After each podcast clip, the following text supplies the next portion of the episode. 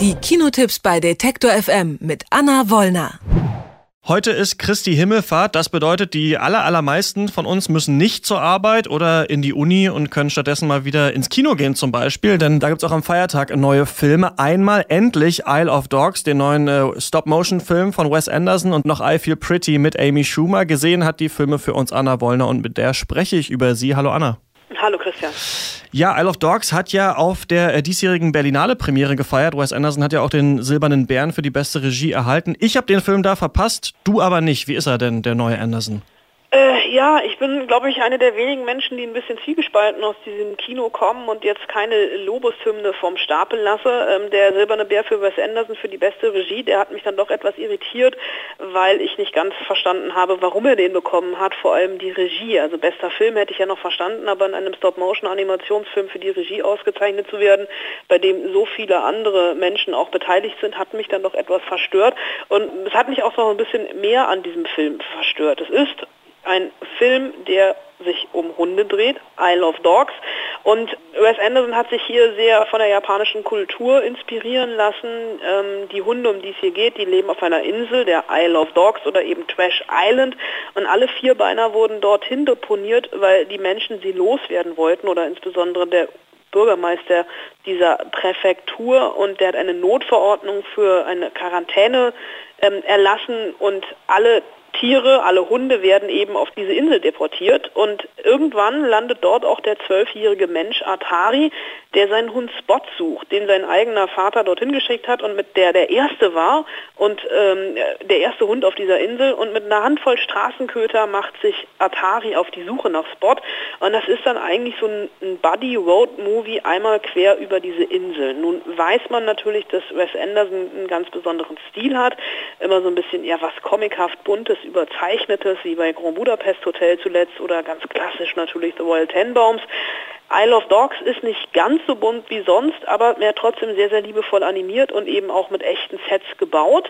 Sehr symmetrisch, eindeutig von diesem japanischen Stil geprägt und mit tollen visuellen Ideen. Und jetzt kommt ein bisschen mein Aber. Ja, der Film ist von der Geschichte recht düster, hat diesen faschistoiden Anstrich. Also es geht um Deportation, um Ausrottung einer nicht gewünschten Rasse was auch noch in Ansätzen funktioniert. Aber es kommen halt recht schnell irgendwie so KZ- bzw. Auschwitz-Bilder. Und was mir wirklich negativ aufgestoßen ist, im Original wird die Hundegang von Bill Murray, Jeff Goldblum, Brian Cranston und Liev Schreiber gesprochen. Der Film wirbt noch damit, dass auch Scarlett Johansson, Greta Gerwig und Tilda Swinton dabei sind aber eben nur in Nebenrollen. Tilda Swinton spricht zum Beispiel einen Mops und sagt, glaube ich, ein oder zwei ganze, äh, Sätze im ganzen Film. Und es gab gerade in den letzten Monaten immer wieder die Diskussion um Besetzung, um weibliche und männliche Besetzung. Und warum müssen in einem Animationsfilm alle Hunde einfach männlich sein?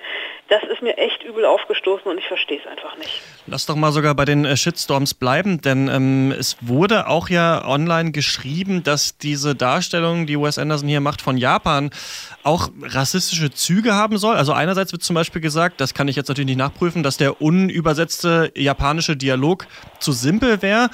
Und dann, dass die meisten Hunde auch eben von Amerikanern und Engländern äh, vertont sind. Findest du diese Kritik irgendwie berechtigt? Ähm, ich würde da fast sogar noch ein bisschen weitergehen, ähm, diese, diese Japan-Kritik noch eins weiterdrehen, denn es gibt eine, Aus, eine amerikanische Austauschschülerin, die eben von Greta Gerwig gesprochen wird, die so eine Art Heilsbringerin ist auf Mensch, aus Menschensicht. Klar, wir haben die amerikanischen, also wir haben die Hunde, die von amerikanischen Schauspielern gesprochen werden, ähm, die japanische Hunde sprechen und wir haben aber eine, eine menschliche Figur, die diese Revolution anstößt von der menschlichen Seite, dass diese Deportation auf die Insel hinfällig ist, dass ein, ein Serum entwickelt wird, womit die Tiere nicht mehr ansteckend sind und äh, sogar na, nicht super, Superkräfte bekommen, aber äh, mehr oder weniger so ein bisschen gepimpt werden. Und diese Figur ist eben eine amerikanische Austauschschülerin, was so ein bisschen suggeriert, dass die Japaner an sich zu blöd sind, von sich selbst aus eine Revolution zu starten.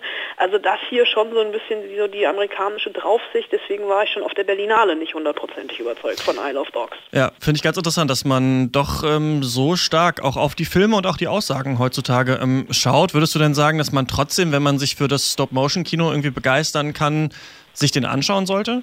Ja, die Bilder, die sind ohne Frage sehr, sehr toll, weil es natürlich auch wieder dieses, dieses Tableauartige hat, die, die klassischen Wes Anderson Kamerafahrten, dass er einfach die Sets mit der Kamera von links nach rechts abfährt, runtergeht von rechts nach links.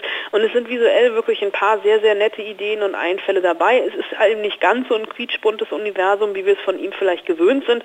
Es ist auch nicht ganz so bunt wie ähm, The Fantastic Mr. Fox, einen anderen Stop-Motion-Film, den er ja schon vor ein paar Jahren gemacht hat, mit ähnlich prominenten Synchronstimmen. Visuell hat das schon was. Also an der visuellen Ebene habe ich mich auch nicht so sehr gestört wie an der inhaltlichen Ebene. Ähm, bleiben wir mal dabei, ja, politische äh, äh Debatten mit Unterhaltungsfilmen äh, zu verbinden. Ähm, der nächste Film ist I Feel Pretty, eine Komödie mit Amy Schumer, in der sie denkt, wenn ich das richtig verstanden habe, sie sei schlank, obwohl sie gar nicht schlank ist. Das streift ja so ein bisschen dieses Thema Body Positivity, also das positive Konnotieren von Körpern, die nicht so dem Werbe- oder Instagram-Schönheitsideal entsprechen. Ist ja eigentlich ein cooles Thema. Wie cool ist denn der Film? Ja, es ist eigentlich ein sehr, sehr cooles Thema. Die Grundprämisse ist auch gar nicht so schlecht, aber ich habe auch mit diesem Film ein Problem. Ähm, als der Trailer in Amerika rauskam, gab es schon den ersten Shitstorm gegen Amy Schumer. Ähm, ich würde das alles ein bisschen relativieren, aber ich finde diese Grundprämisse eigentlich ganz gut, aber an der Umsetzung hapert es. Denn die Grundprämisse ist natürlich I feel pretty, liebe dich. Also jeder, gerade Frauen sollen sich so lieben, ähm, wie sie sind und ihren Körper so annehmen, wie er ist. Das um das zu verstehen allerdings braucht die Figur, die Amy Schumer hier spielt, so eine Durchschnitts-New Yorkerin, frustrierter Single, mittelmäßiger Job in der Kosmetikbranche und nach eigenem Empfinden eben mittelmäßiges Aussehen, erst einen Unfall. Denn im Fitnessstudio bei so einem Power Cycling, wo nur schöne, schlanke Frauen sind und eben sie, so ein bisschen als der Elefant im Porzellanladen, fällt sie vom Rad und schlägt sich den Kopf an. Und danach denkt sie, sie sei die schönste Frau der Welt, bekommt ein neues Selbstwertgefühl, krempelt ihr bisheriges Leben um, obwohl sie sich rein optisch überhaupt nicht verändert hat. Also es ist eigentlich so eine Körpertauschkomödie ohne Körpertausch, denn dieser Body-Switch, der findet eben nur im Kopf der Protagonistin statt. Aber es ist halt einfach dieses Problem, wer sich selbst liebt, der strahlt auch eben genau das aus, nur sie muss halt erst vom Fahrrad fallen, um das zu begreifen. Und da finde ich so ein bisschen plumper geht's kaum, denn ähm, I Feel Pretty versucht so ein bisschen subversiv zu sein, also und versucht subversiver zu sein, als er am Ende ist und kratzt letztendlich nur an der Oberfläche. Denn Amy Schumer, die hangelt sich dann von einem Fettnäpfchen zum nächsten und gibt ihre Figur ein ums andere Mal wirklich der Lächerlichkeit preis, ähm, was ich sehr, sehr peinlich finde, weil es ja wirklich ein sehr, sehr sensibles Thema ist. Und Amy Schumer war für mich auch einmal eine der lustigsten Frauen Amerikas. Mit ähm, Dating Queen hat sie eine der besten Romcoms des Jahrtausends bisher gemacht gemacht. Aber hier ist irgendwie ähnlich schon wie beim letzten Film Mädels Trip so ein bisschen die Luft raus. Ihr fehlt ein bisschen das Gespür für Timing. Und ähm, dadurch, dass der Film dann auch noch in der Mode- bzw. Kosmetikbranche angesiedelt ist, also zwischen lauter Frauen als Hungerhaken, führt er sich selbst so ein bisschen ad absurdum. Das einzige richtige Highlight des Films ist Michelle Williams als Chefin mit absoluter quietschiger Stimme. Und was es sich lohnt, aus I Feel Pretty mitzunehmen, ist der Glaube an sich selbst ist besser als jede Diät. Dafür muss man aber nicht nicht erst vom Rad fallen, um das zu verstehen, selbst als Frau. Okay, das nehmen wir dann auch mal mit aus diesen Kinotipps. An sich selbst glauben und dann vielleicht äh, heute nicht ins Kino gehen, denn Anna Wollner ist sowohl von Isle of Dogs als auch von I Feel Pretty nicht hundertprozentig überzeugt. Isle of Dogs kann man sich aber angucken, wenn man auf äh, Stop Motion äh, steht. Das waren die Kinotipps für diese Woche mit Anna Wollner. Danke, Anna. Gern geschehen. Alle Beiträge, Reportagen und Interviews können Sie jederzeit nachhören im Netz auf detektor.fm.